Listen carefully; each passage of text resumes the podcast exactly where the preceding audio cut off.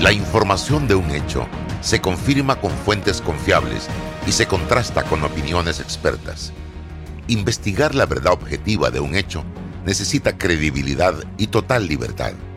Con entrevistas que impacten, un análisis que profundice y en medio de noticias, rumores y glosas, encontraremos la verdad.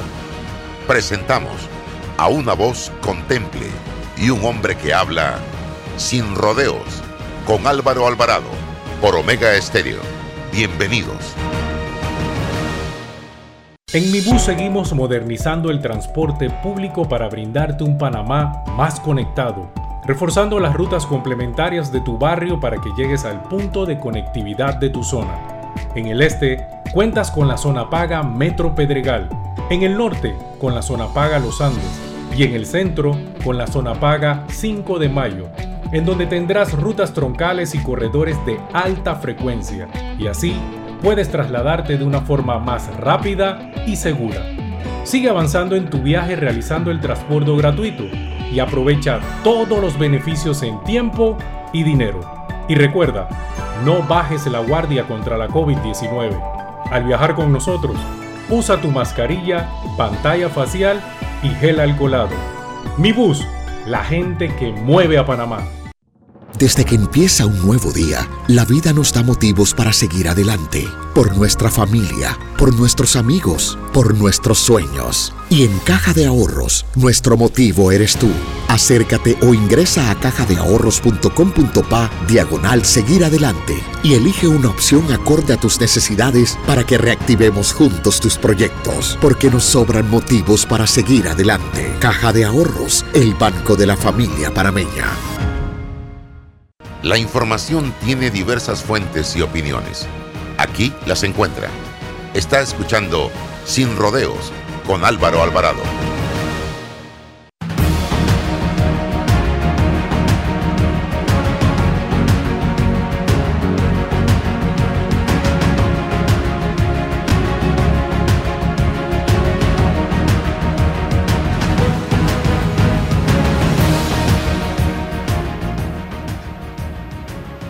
Mis amigos? Tengan todos muy buenos días, bienvenidos a este su programa Sin Rodeos a través de Omega Estéreo Total, cobertura nacional. También estamos, nos puedes sintonizar en nuestra plataforma de Instagram, en nuestro canal de YouTube, en Facebook, en Twitter y en TikTok. Todas estas plataformas al servicio de la información. César Ruilova con nosotros como todos los días. Y nuestro invitado de hoy va a ser el licenciado Rodrigo Noriega. Él es abogado.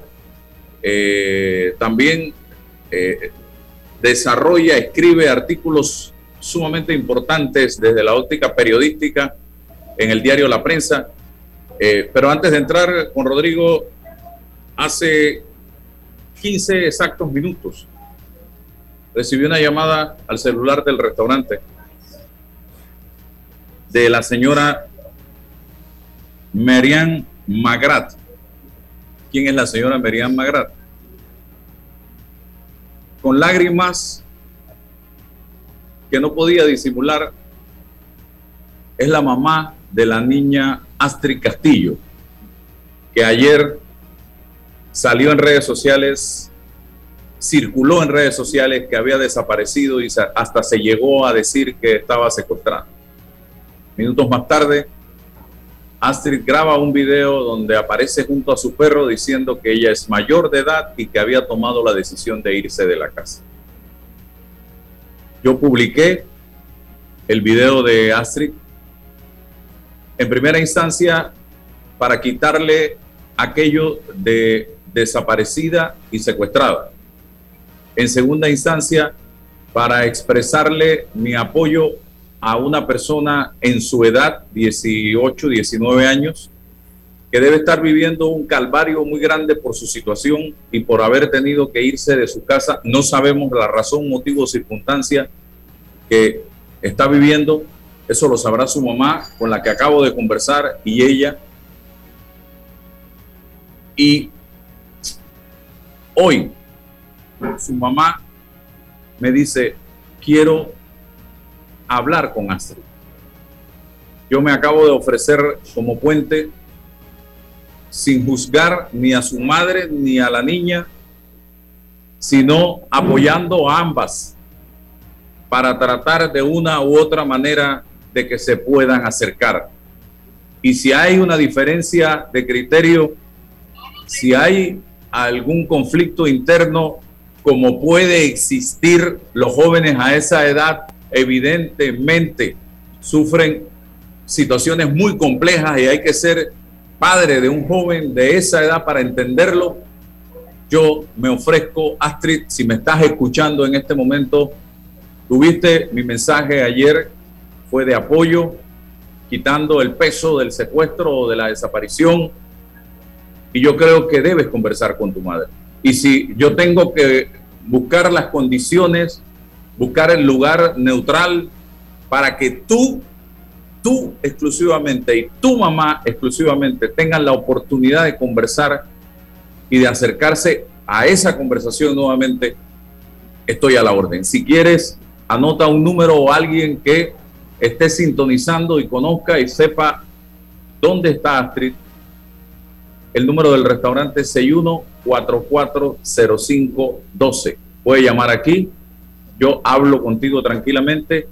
No quiero entrar en detalles de por qué, ni cómo, ni cuándo, ni nada de eso. Ese no es mi problema.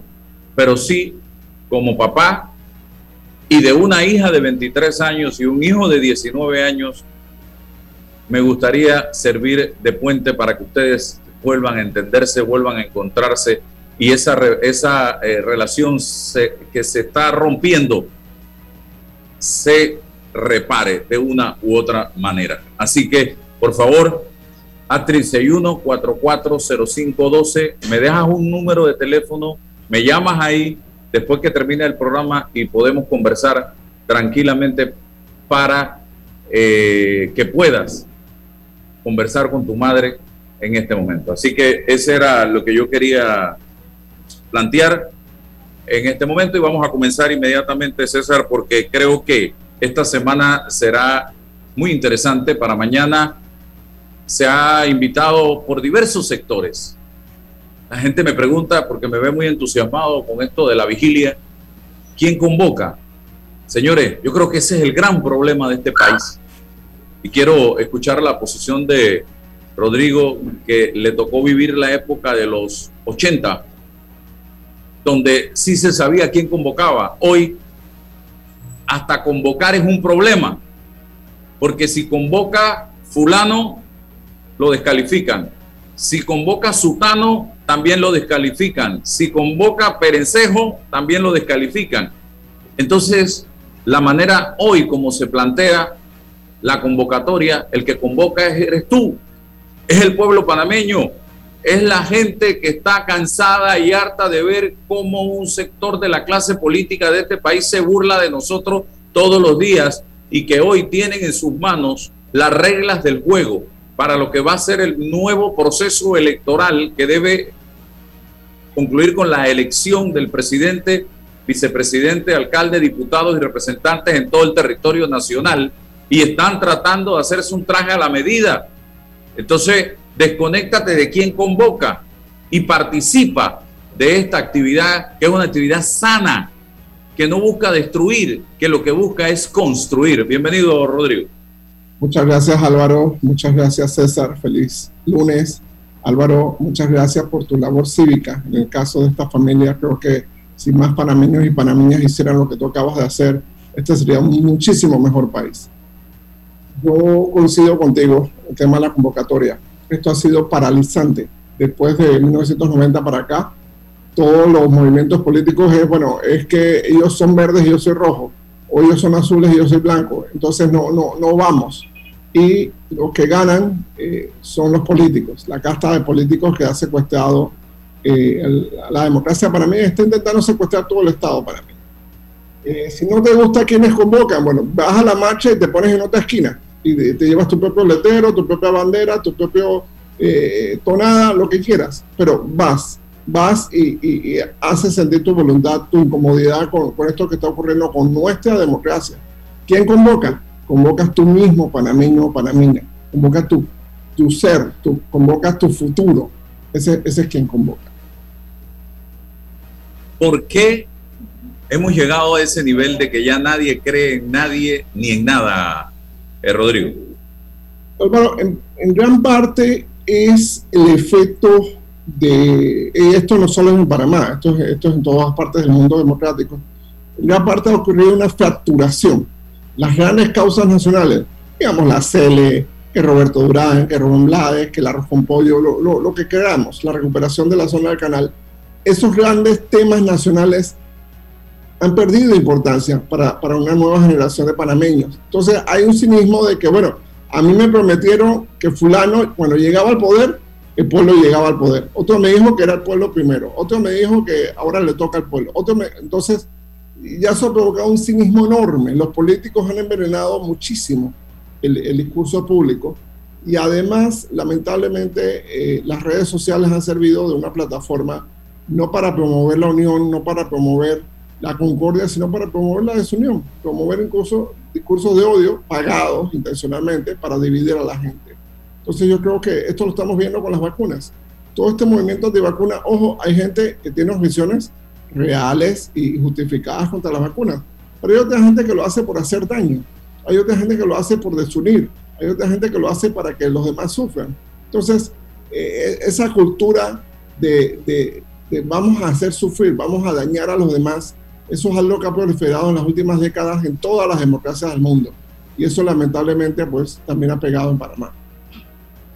Buenos días, buenos días Rodrigo, buenos días Álvaro, buenos días a todos los que nos, nos escuchan. Feliz, feliz lunes. Rodrigo, para beneficio del debate, eh, sí, yo, yo quizás coincido en el hecho de, de la labor del sistema político, de las estructuras políticas para mellar el ejercicio democrático y el activismo democrático. Pero ¿qué queda de la autonomía de esa sociedad civil para poder articular un programa político, un proyecto político? Es más una oposición política desde autónomamente, desde, desde la sociedad civil.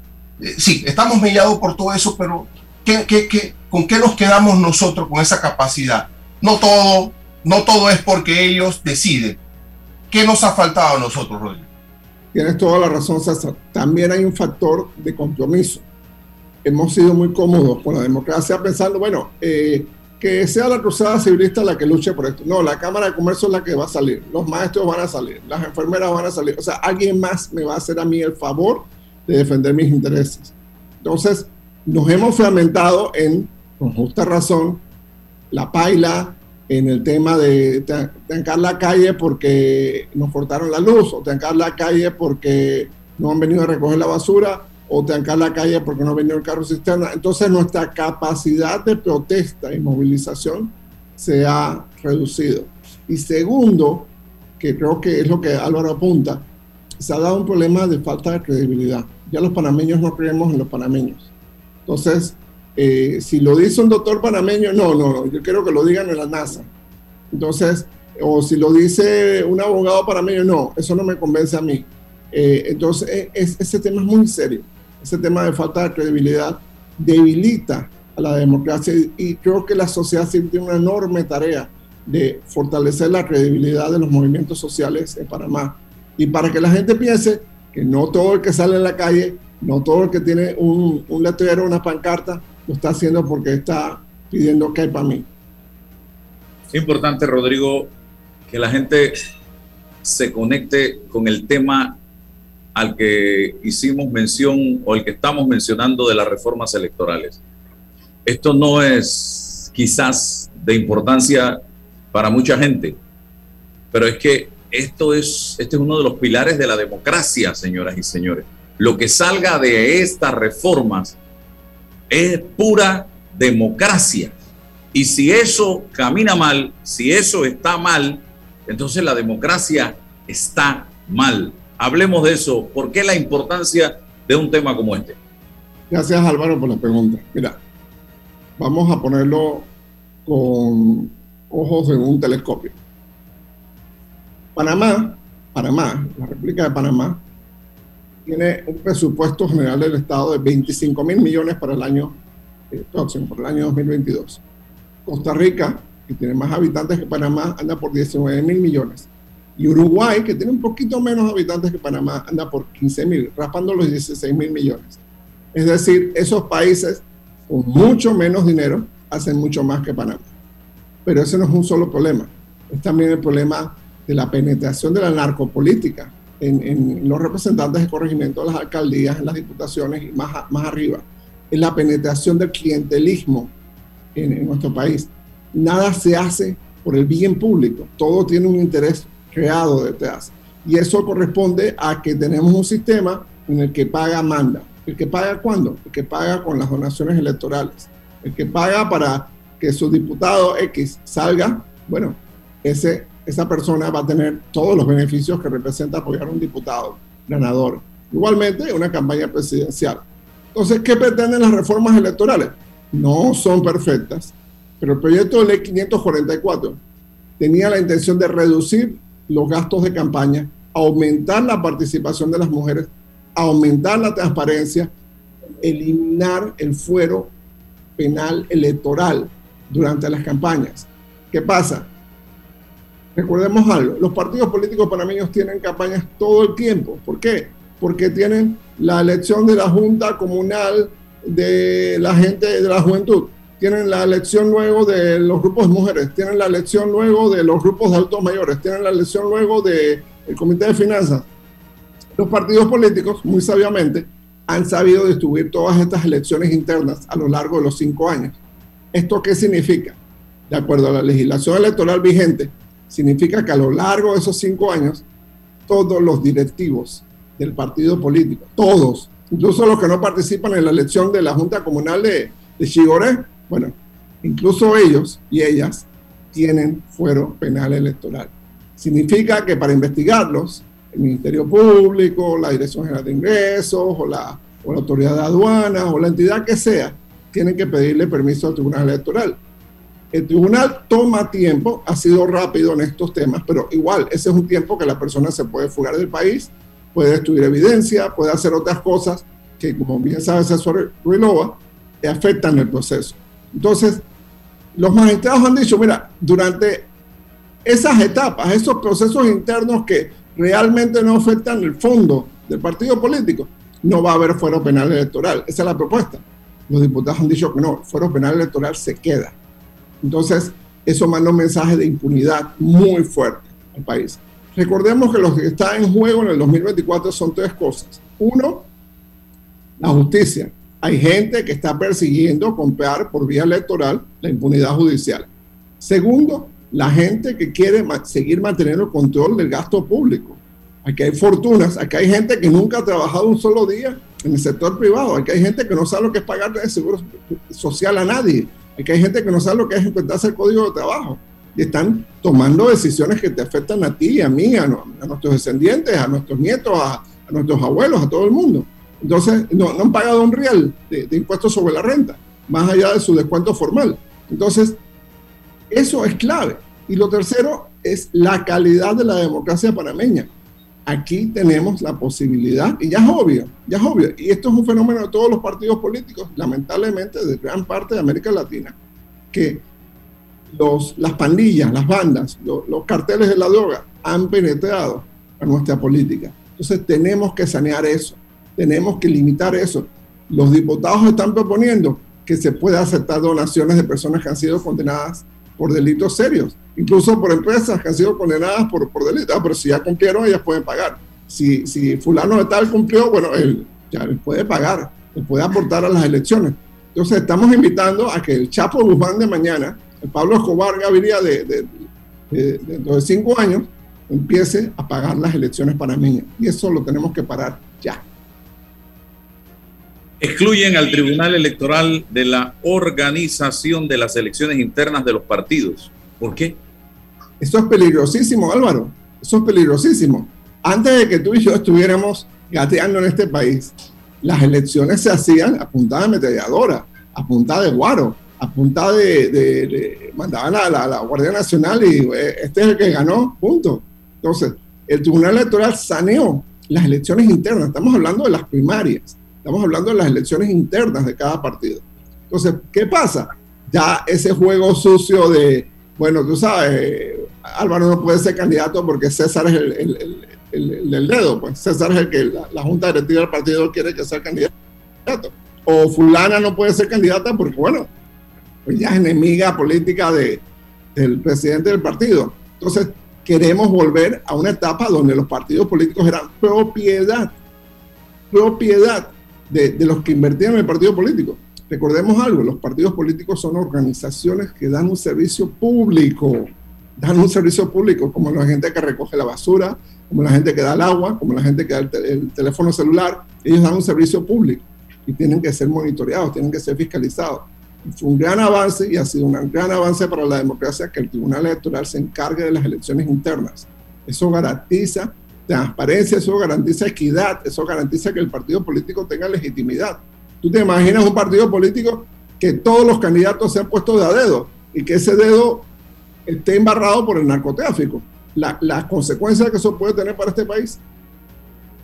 Rodrigo, eh, ya se escuchan posiciones institucionales. De hecho, el Parlamento ha manifestado que está abierto al diálogo, al debate, pero sin renunciar a su potestad constitucional de formación y creación de las leyes. Es el Parlamento el que está investido de esa competencia. ¿Cómo para beneficio de, de, la, de la población le informamos que esta protesta es legítima, que es posible debatir pese a ese, esa competencia constitucional privativa del Parlamento en la conformación de las leyes, participar en este, en este debate para una mejor estructuración de forma y fondo de leyes electorales o de cualquier ley de la República. ¿Por qué es legítimo y viable? Gracias por la pregunta. Mira, eh, el Parlamento, para mí, y todos los parlamentos en las democracias tienen la, la, potestad de participar activamente en la formación de las leyes, por razones obvias, son el órgano que aprueba las leyes. En este caso, en el, el sistema panameño, el sistema electoral panameño, después de cada elección presidencial, esto se ha hecho desde 1993, después de cada elección presidencial, hay una Comisión Nacional de Reformas Electorales, eso está en el Código Electoral, eso no es una invención de nadie. Eh, esta comisión se reúne a decidir, a ponderar, a evaluar las elecciones anteriores y proponer reformas, proponer mejoras. Todo fluyó bastante bien. Hubo una caidita ahí en el 2002, pero más o menos estuvo bastante bien hasta el 2012. En 2012, la, la comisión propuso una cosa y la asamblea se tiró con otra y eso fue lo que se firmó. Eh, y trajo pues las elecciones del 2014, que nosotros pensamos, bueno, la elección fue buena porque salió el presidente más votado, sí, pero a, nivel de, de, nivel de base hubo muchos conflictos. ¿Qué pasa? La sociedad panameña ha acordado, ha acordado por medio de los mecanismos democráticos que vamos a pedirle a esta Comisión Nacional de Reformas Electorales, en la que están representados todos los partidos políticos, los mismos que están en la Asamblea, no por uno, no por dos, sino por tres representantes que participen junto con la sociedad civil, junto con el sector privado, junto con el sector social, junto con la Iglesia Católica, junto con un montón de gente, que participen en darle forma a estas reformas electorales. O sea, la Asamblea y los partidos políticos que están en la Asamblea participaron en la conformación de las reformas electorales. ¿Qué es lo que se pide? No se pide que las acepten bien, blanco y negro, perfecto, todo bien, no. Perfecto, es natural que la Asamblea Nacional tenga otras consideraciones. Es normal, es deseable, pero tampoco es que tú tumbes todo lo que se hizo, elimines todo lo de, lo de materia de transparencia, elimines, eches para atrás lo de, lo de el financiamiento público y, y, y de los topes y promuevas una serie de digamos, de prácticas que filosóficamente ya estaban superadas en este país.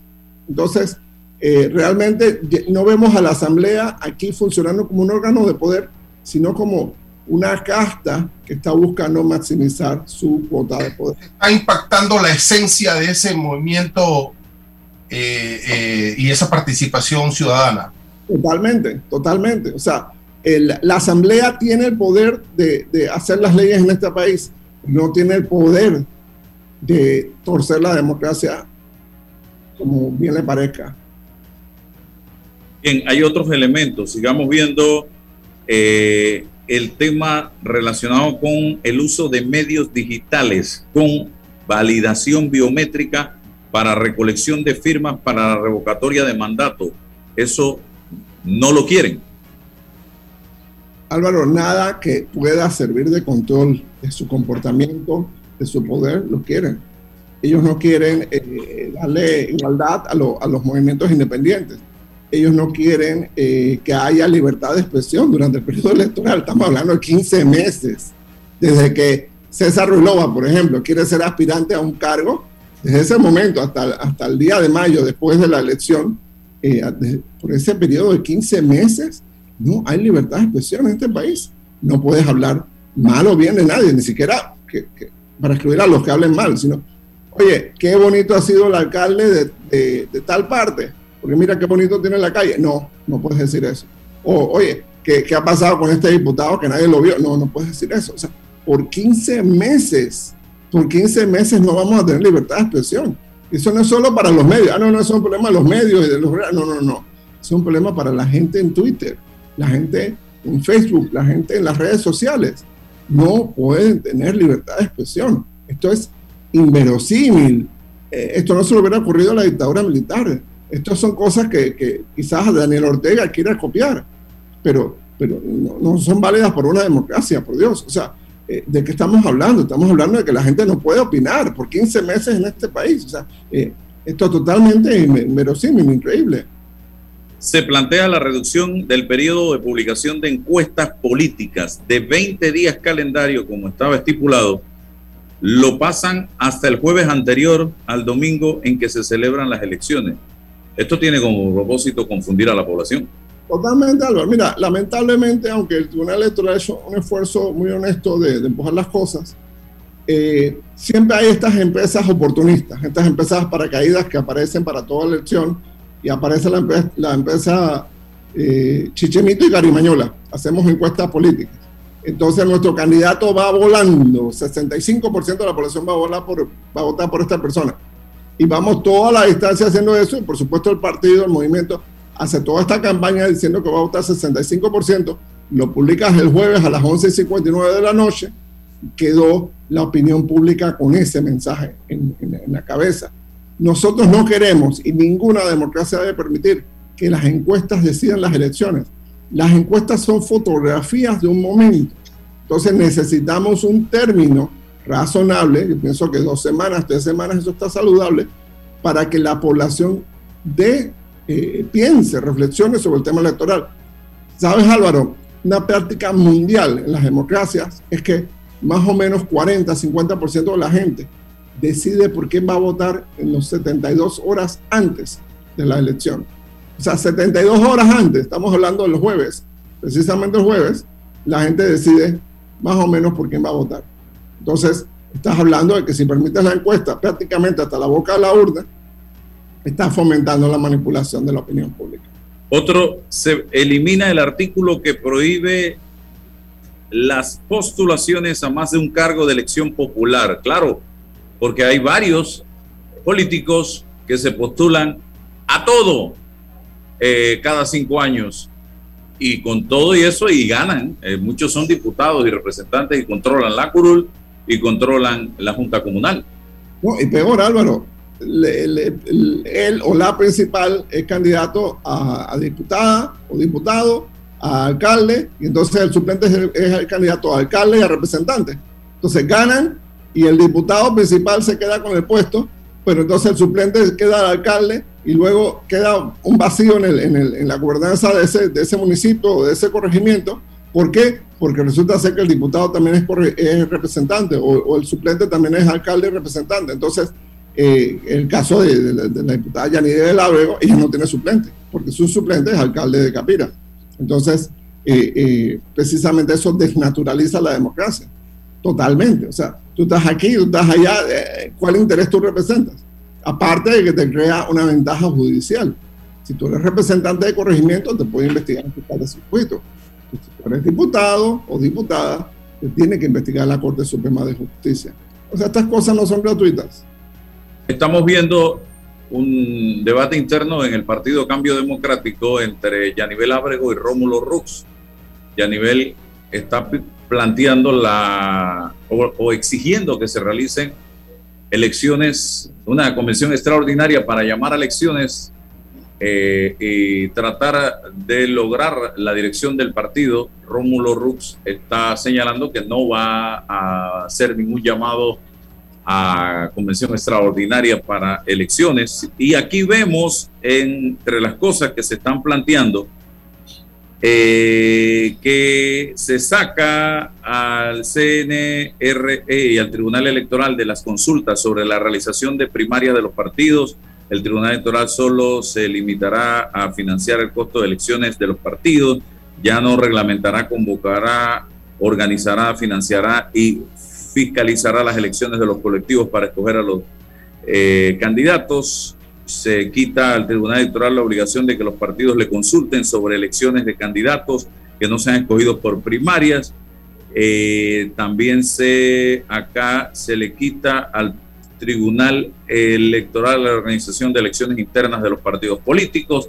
O sea, se, también vi por aquí eh, lo que en el fondo estoy observando es como que están tratando de desvincular al Tribunal Electoral de decisiones internas de los partidos políticos para que sean ellos los que de una u otra manera puedan eh, maniobrar y tomar las decisiones sin que nadie lo fiscalice, a pesar de que reciben muchos millones de dólares de subsidio electoral.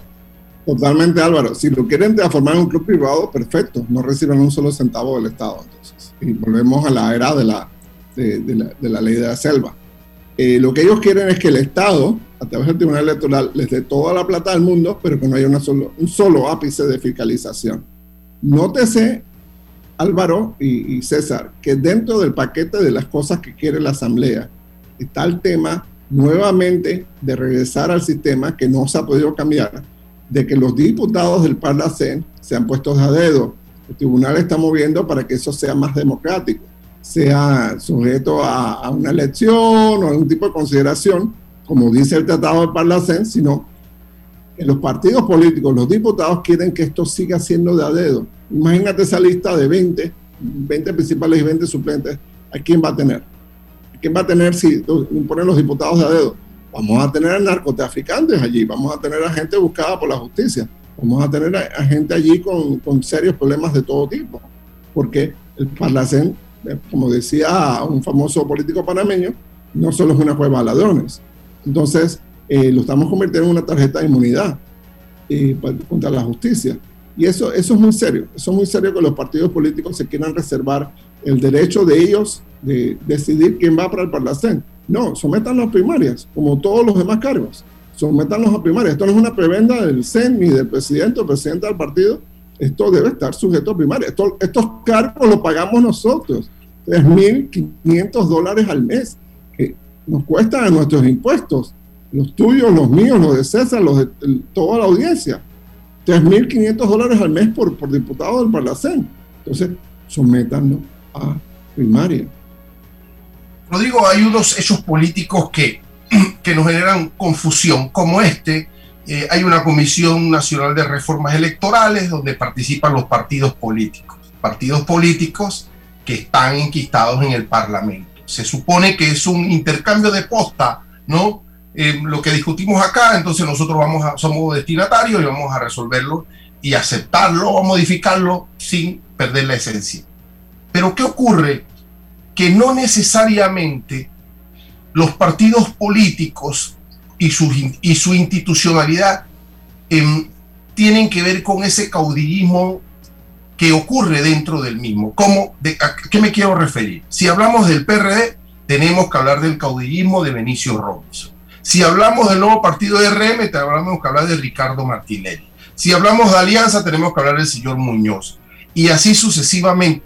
O sea, no es lo mismo la institucionalidad lo que se debate con los partidos políticos, con lo que al final deciden sus caudillos o, la élite o los dueños de esos partidos políticos. ¿Cómo identificamos esto para beneficio de nuestro pueblo que sencillamente no entiende cómo funciona todo esto?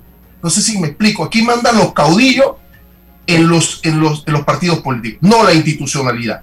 Hago una clasificación de la ciencia política, alguien me alaría las orejas si no la hago caudillos eran Belisario Porras, Arnulfo Arias, que la gente votaba por ellos, la gente les hacía el sancocho les daba la casa, si era posible. Mataba una cabeza de ganado cuando esa gente llegaba al pueblo o llegaba al, caserío. Y incluso cuando estaban fuera del poder, iban y los buscaban y la gente se fajaba, incluso a muerte, eh, en defensa de ellos. Esos son caudillos. Lo digo, para, para beneficio, acuérdate que la categoría va modificándose y dinamizándose. Ahora el caudillo porque tiene una chequera. Cuando tú tienes la chequera del Estado, o la chequera de una cadena de supermercados, o la chequera del banco, o la chequera lo que sea, y bueno, tú tienes empleados, o tú tienes gente a la que tú les estás tirando el salve, o tienes a tu familia a la que pusiste a vivir, o eres dueño de una casa grande, o tienes ganado, o tienes una aerolínea, o lo que sea, digo, obviamente vas a tener eh, mucho poder político. Es curioso, por ejemplo, en el caso del señor Robinson, el señor Robinson tiene 35 años de, ser legislador, diputado y demás. Eh, y él hace las leyes electorales para salir él. Él se garantiza salir él. Encima es el presidente de la Comisión de Presupuesto, así que se asegura que haya inversiones en Bocas del Toro, que haya empleo, que haya demás. Entonces, la definición típica de caudillo no le cae al señor Robinson. ¿Por qué? Porque eh, es más bien la, definición eh, de Max Weber, de alguien del sistema patrimonialista, alguien que se apropia del Estado para eh, sus propios fines. en cuanto a los demás, bueno, yo creo que son temas coyunturales. Yo creo que, RM es un partido muy de coyuntura. Si ellos logran recuperar CD, van para CD. Si no consiguen conquistar CD, bueno, tienen RM como un plan B lamentablemente los principales partidos políticos de Panamá están dominados por los diputados, porque la acción política y la acción económica del Estado ocurre en la, Asamblea.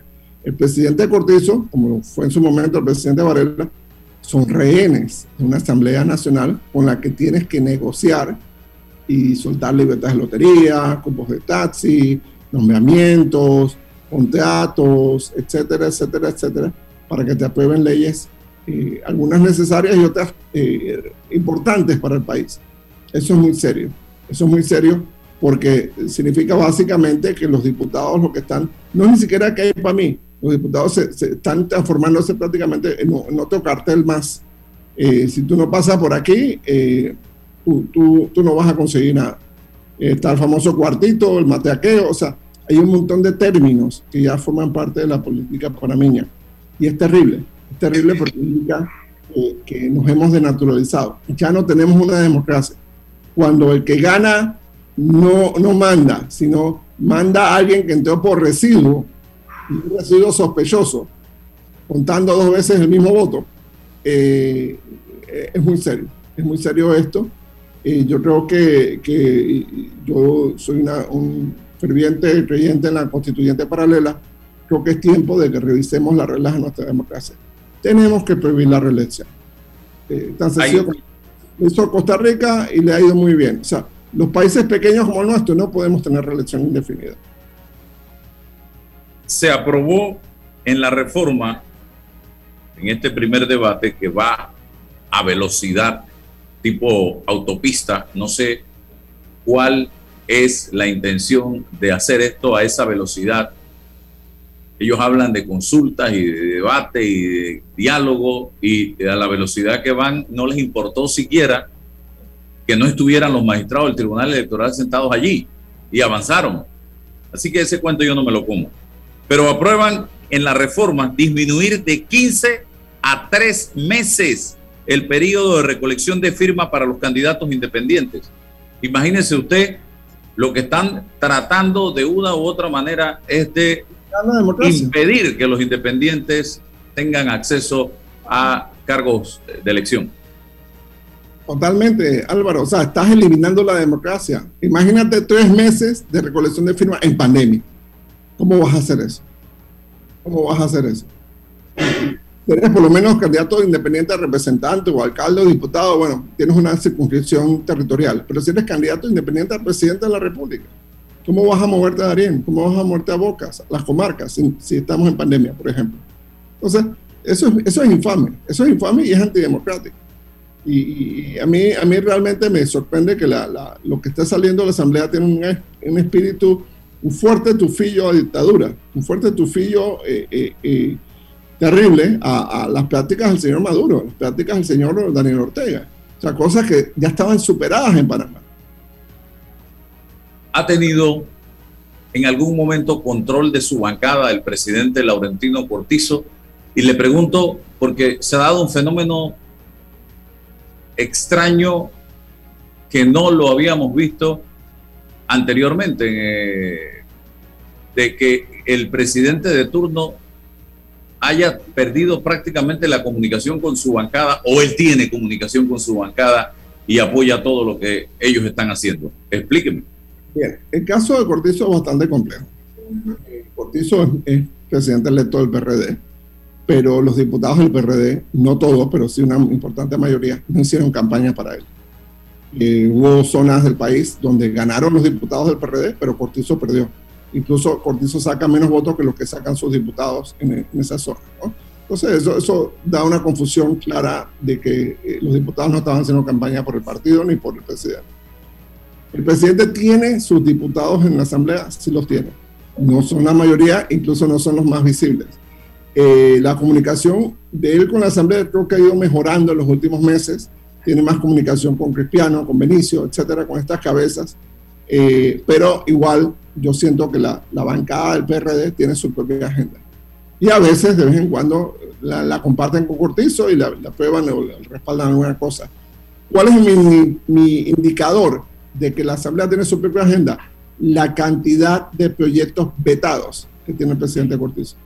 Yo creo que Cortizo, no he hecho la cuenta, pero creo que Cortizo ya rompió el récord de, vetos en, democracia. Y apenas vamos por el segundo año de gobierno. Entonces, eh, yo creo que ya tiene récord de vetos. Y, eso es significativo, porque quienes dominan la Asamblea son la gente supuestamente de su propio partido. Rodrigo, eh, la democracia representativa electoral tiene para mí dos válvulas definidas que yo le llamo las válvulas de escape.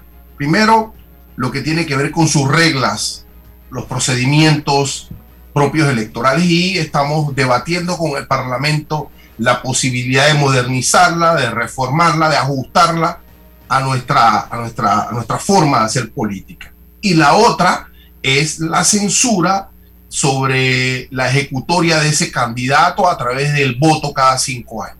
Estamos hoy debatiendo una, ¿Qué hacemos eh, para, para conversar con nuestro pueblo sobre esa otra forma que tiene de censura con el voto? Sí, 30, 35 años en el Parlamento, eh, otros tienen 20, otros tienen 15.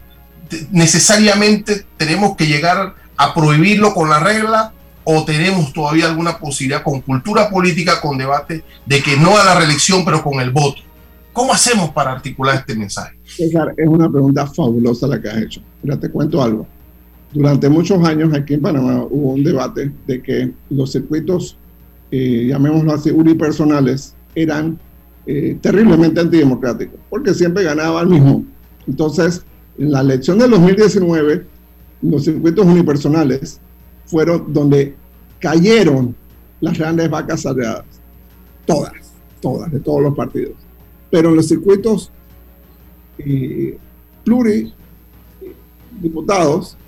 Plurinominales, sí. Plurinominales, exactamente, gracias. Los plurinominales se mantuvieron las vacas sagradas. ¿Por qué? Porque tenían el residuo, porque saca de aquí, mueve para allá, eh, y podían hacer alguna, alguna práctica de magia eh, eh, no muy santa en, a la hora de contar votos en las urnas. Entonces, lo curioso es que en el circuito uninominal, la voluntad del soberano, entiendas, el pueblo es clarísima. Usted quería que ganara fulano, ganó fulano. En los circuitos plurinominales, la voluntad del soberano no está tan clara. ¿Por qué? Porque eh, la gente votó masivamente por X, ah, pero es que Y tiene el residuo. Entonces, Y queda metido. Fue el caso de Benicio, fue el caso de Cristiano. Eh, entonces, eso desnaturaliza la democracia. ¿Por qué? Porque te da una válvula de escape para que ellos se mantengan en, vigencia. Entonces, eh, tenemos que revisar ese, mecanismo. El circuito electoral hasta el gobierno de Laurentino Cortizo no tenía ninguna eh, eh, ningún rol en la administración pública. En este gobierno, el circuito electoral, ¿ustedes se acuerdan la, aquella conferencia de prensa que dio Cortizo que se cayó el mapa? Cortizo estaba, cómo se iba a distribuir la ayuda y, la, y, la, y las vacunas por circuito electoral. No por distrito, no por corregimiento, no por provincia, no por comarca, sino por circuito electoral. Y ya lo hemos normalizado. Ah, mira, sí, va para el 8-1. Ah, no fue para el 8-6, no va para el 6-1, no va para el 4-2. Ya lo hemos normalizado, que nos ha puesto a pensar en función de circuitos electorales. ¿Por qué? Porque, si ustedes miran la función de los coordinadores, han puesto un montón de coordinadores que no son médicos, ni enfermeras, ni epidemiólogos, ni infectólogos, ni nada por el estilo, a coordinar la ayuda en, en estos circuitos electorales. ¿Quiénes son? Son posibles candidatos, o lo más probable, los próximos candidatos a diputados en esos circuitos. Y en algunos circuitos, por ejemplo, aquí en San Miguelito, eh, yo tengo información de muy buena fuente, que cuando empezó la pandemia y los diputados empezaron a repartir las bolsas de comida, los bonos, se los repartían a sus votantes, a sus seguidores. Entonces, ah, no, no, esta calle votó panameñista, no le deja a ellos. No, estos votaron independientes, dale raya. O esos fueron los criterios de reparto. Entonces, eso se corrigió cuando se digitalizó, gracias a Dios la AIG entró y se pudo digitalizar y democratizar la cosa. Pero eh, Cortizo es el primer presidente en 30 años que toma el mapa de los circuitos electorales, lo que me hace pensar que no fue idea de él, toma el mapa de los circuitos electorales para hacer la distribución de recursos públicos. Entonces está fortaleciendo la partidocracia, fortaleciendo, la maquinaria de los diputados y de los aspirantes a diputados en contra del el Estado formal. El Estado tiene direcciones regionales, direcciones provinciales, direcciones en algunos casos distritales. Entonces tenías que usar esa maquinaria para repartir las cosas. No, te fuiste por una maquinaria paralela, prácticamente inexistente, que tú le diste valor. Entonces, ese es un, signo muy terrible de cómo está la política panameña.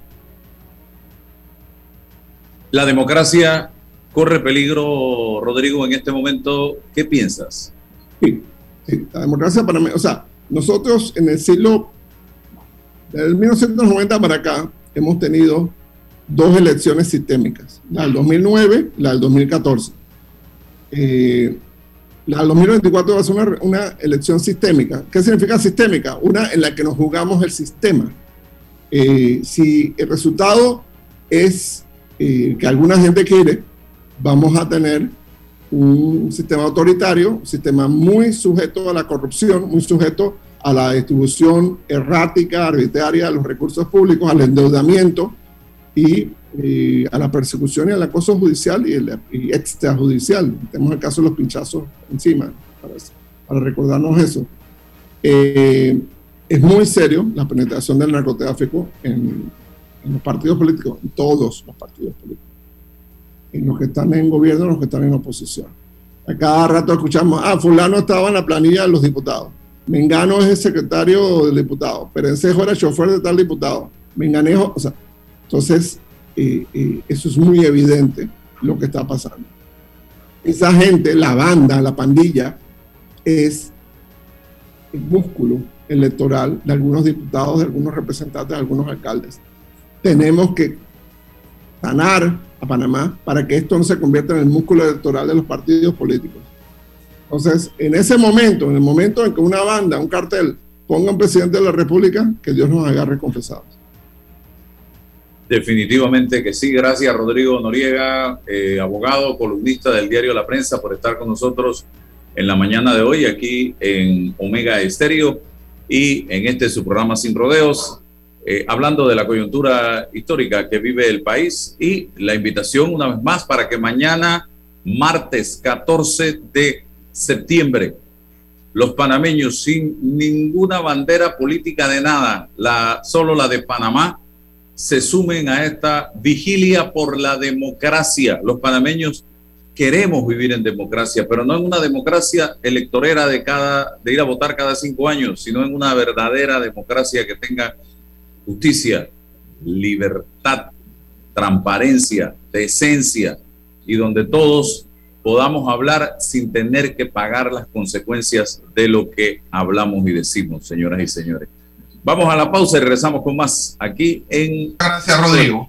En Caja de Ahorros tenemos préstamos personales para la doctora, para el de la empresa privada, para la profe, para el jubilado, para el funcionario, para el policía, para todos. Solicita el tuyo y con el desembolso participas para ganar un año de tu nuevo préstamo gratis. Caja de Ahorros, el banco de la familia parameña. Aprobado por la JCJ mediante resolución número MEF RES 2021-1649 del 4 de agosto de 2021. Promoción válida del 15 de agosto al 31 de octubre de 2021. Ver términos y condiciones en www.cajadeahorros.com.pa. ¿Sabías que el yacimiento de cobre Panamá es un pórfido de cobre? Esto significa que el cobre está acompañado de otros minerales, que en nuestro caso, oro, plata y molibdeno en menores cantidades. Cobre Panamá. Estamos transformando vidas. Déjate llevar por la frescura del pollo melo. Panameño como tú. Déjate llevar por la frescura del pollo melo. Variedad y calidad. Melo. Frescura de altos estándares. Sí, la calidad es una promesa. Para llevarte el pollo melo siempre fresco hasta tu mesa. Déjate llevar por la frescura del pollo melo. Por su sabor y calidad lo prefiero. Déjate llevar por la frescura Estimado usuario, evita sanciones. No te quites la mascarilla ni la pantalla facial. No ingieras alimentos y ningún tipo de bebidas dentro de trenes y estaciones. Respeta las normas. Cuida tu metro. Descarga ya la nueva billetera electrónica nacional BEN de Banco Nacional de Panamá, tu app de cuenta virtual que te permitirá realizar pagos, consultas, recargas, transferencias y retiros en cajeros automáticos, todo de manera fácil, rápida y segura. Envía y recibe dinero utilizando tu celular. Banco Nacional de Panamá, grande como tú. En Mi Bus seguimos modernizando el transporte público para brindarte un Panamá más conectado, reforzando las rutas complementarias de tu barrio para que llegues al punto de conectividad de tu zona. En el este, cuentas con la zona paga Metro Pedregal, en el norte, con la zona paga Los Andes, y en el centro, con la zona paga 5 de Mayo, en donde tendrás rutas troncales y corredores de alta frecuencia, y así puedes trasladarte de una forma más rápida y segura. Sigue avanzando en tu viaje realizando el transbordo gratuito y aprovecha todos los beneficios en tiempo y dinero. Y recuerda, no bajes la guardia contra la COVID-19. Al viajar con nosotros, usa tu mascarilla, pantalla facial y gel alcoholado. Mi bus, la gente que mueve a Panamá. Oye, ¿tú ya te vacunaste? No, aún lo estoy pensando. Pero si las vacunas son una esperanza de volver a una vida normal y salvar vidas. Hoy desde Panama Ports queremos enviarle un mensaje a los panameños. Vamos todos a vacunarnos como un país que quiere salir adelante, con positivismo y buena actitud. Por eso, ponle el hombro al COVID-19 para que juntos podamos salir adelante. Presta atención a los lugares y días donde estarán vacunando. Panama Ports, 25 años unidos a Panamá. Bueno, me voy a comer con una estrella. Mm. Espérate, ¿y tu esposa sabe? Claro, ella sabe que la estrella del sabor es American Star. Y por eso en la casa comemos delicioso. American Star, el tasajo, jamón, chorizos y embutidos más suaves, económicos y con el sabor que le gusta a todos. ¡Oh! ¿Me invitas a conocer esa estrella? Busca la estrella roja y azul American Star, la estrella de tu cocina. Hay un delito que va en aumento, que se aprovecha de la buena fe de los ciudadanos. Yo estoy aquí construido, aquí en mi carro solamente suyo mi persona. Entonces creo que usted me diga, ¿tiene el dinero completo o tiene usted un abono? Que realiza estafas por medio del comercio electrónico y que suplanta tu identidad. Ese es el ciberdelito, con un aumento del 225% en el primer trimestre, convirtiéndose en el delito con mayor incidencia en el último año. Estos grupos de crimen organizado generan 20 mil dólares diarios aproximadamente al cometer estos delitos. Si alguien te solicita dinero por redes sociales, antes de depositar, llama a esa persona y confirma la información. El ciberdelito es real.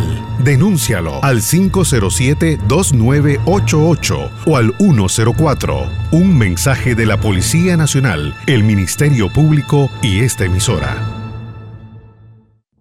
Desde que empieza un nuevo día, la vida nos da motivos para seguir adelante. Por nuestra familia, por nuestros amigos, por nuestros sueños. Y en Caja de Ahorros, nuestro motivo eres tú. Acércate o ingresa a cajadeahorros.com.pa diagonal seguir adelante y elige una opción acorde a tus necesidades para que reactivemos juntos tus proyectos, porque nos sobran motivos para seguir adelante. Caja de Ahorros, el banco de la familia parameña.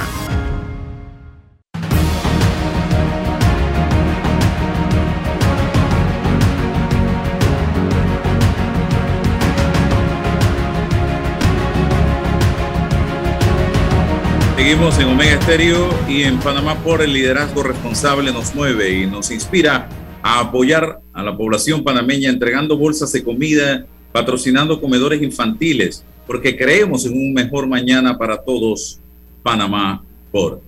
Y les invito también, estimados amigos, ¿sabías que con la nueva app de Panapaz ahora también puedes recargar tu saldo? No te compliques Descárgala gratis, ingresa el menú al menú en recargas y sigue los pasos. Mantén tu saldo siempre positivo desde la comodidad de tu celular y aprovecha todas las ventajas de la nueva app de Panapaz y a disfrutar porque la vida es un viaje, estimado usuario.